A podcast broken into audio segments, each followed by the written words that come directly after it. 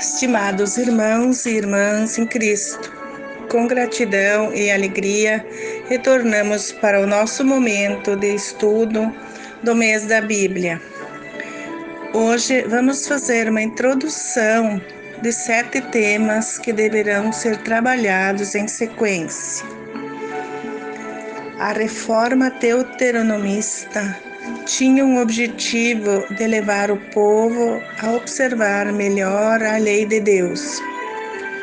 Em torno desse objetivo, apontam os sete temas ou sete janelas diferentes para olhar dentro da mesma casa e descobrir a mensagem do livro. O capítulo 30, versículos 19 e 20 do Deuteronômio diz: Hoje tomo o céu e a terra ser como testemunhas contra vós. Eu te propus a vida e a morte, a bênção ou a maldição. Escolhei, pois, a vida para que viva tu e a tua descendência, amando a Deus, a sua voz e apegando-te a Ele, porque disto depende a tua vida e o prolongamento de teus dias. O primeiro tema é ser perfume do amor de Deus e revelação dele no meio dos povos. Por amor, Deus tirou os povos do Egito, cumpriu a promessa que jurou aos vossos pais. O segundo tema é a memória. Quem perde a memória, perde o rumo da vida. Sem memória, perdemos a identidade e o rumo de nossa missão. O livro do Deuteronômio alerta o povo para nunca esquecer do seu passado. Amanhã, quando teu filho perguntar o que são testemunhos, estatutos e normas que nosso Deus ordenou? Dirás a ele: Nós éramos escravos do Egito e Deus nos fez sair de lá com a sua mão forte. O terceiro tema é o serviço. Pelo jeito de servir o povo de Deus, se revela o rosto.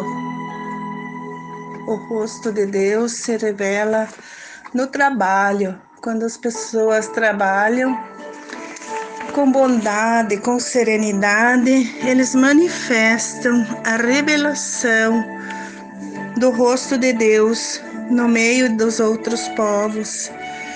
São luz das nações, a grande herança de Deus. Quarto tema é viver em estado permanente de saída. O Êxodo é lembrado do início ao fim do livro. Recorda o sofrimento do povo do Egito e como o resgatou. Para obter a libertação, o povo precisa viver em estado permanente de busca pela libertação. Nunca termina a caminhada, cada dia é um novo dia.